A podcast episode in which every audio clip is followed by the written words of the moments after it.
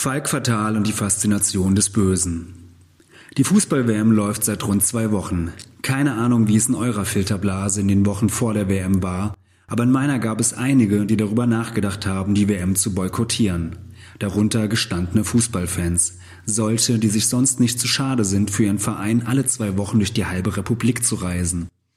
Und wer nicht boykottieren will, verspürte zumindest deutlich weniger Vorfreude als in den Jahren zuvor. Der Grund für den Fußballblues die Menschenrechte. Dass es um die in Russland schlecht bestellt ist, hat sich bei den meisten Menschen, bis auf ein paar Verwirrte bei den Linken und der AfD, herumgesprochen. Ich finde es gut, dass die Menschenrechten vielen Leuten nicht egal sind und sie einen Fußball wollen, der sich an Recht und Gesetz hält. Ich frage mich trotzdem, warum gerade bei dieser WM über einen Boykott nachgedacht wurde.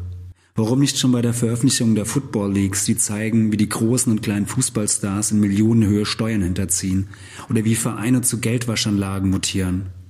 Was war eigentlich los, als herauskam, dass für das Sommermärchen 2006 mutmaßlich Schmiergelder geflossen sind, wie vermutlich bei der Vergabe aller Weltmeisterschaften der vergangenen Jahre? Wo bleibt der Aufschrei, wenn Fußballvereine Sponsordeals mit Firmen eingehen, die Menschenrechte missachten? Oder dass Millionen für Stadien verschwendet werden, die nach einer WM irgendwo im Dschungel oder in der Wüste verrotten, weil es keine Verwendung mehr für sie gibt.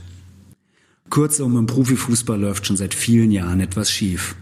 Trotzdem werden jedes Jahr neue Rekorde gebrochen, mehr Zuschauer, höhere Einschaltquoten, mehr Einnahmen erzielt.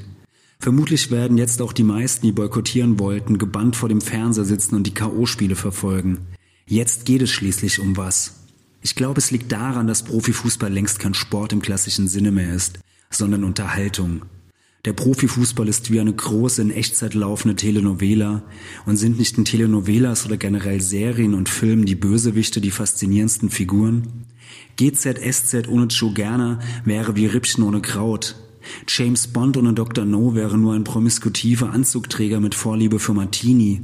Luke Skywalker wäre ohne seinen Vater nur ein Waisenjungen in einer weit, weit entfernten Galaxie. Und haben Sepp Blatter und Uli Hoeneß nicht eine gewisse Ähnlichkeit mit Don Corleone? Würde Gianni Infantino nicht einen prima Duck Stamper abgeben?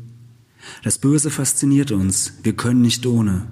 Spätestens wenn die Nationalmannschaft das Halbfinale oder gar Finale erreichen sollte, sind die Menschenrechte sowieso egal. Höchste Zeit, die Sopranos-DVDs wieder hervorzuholen.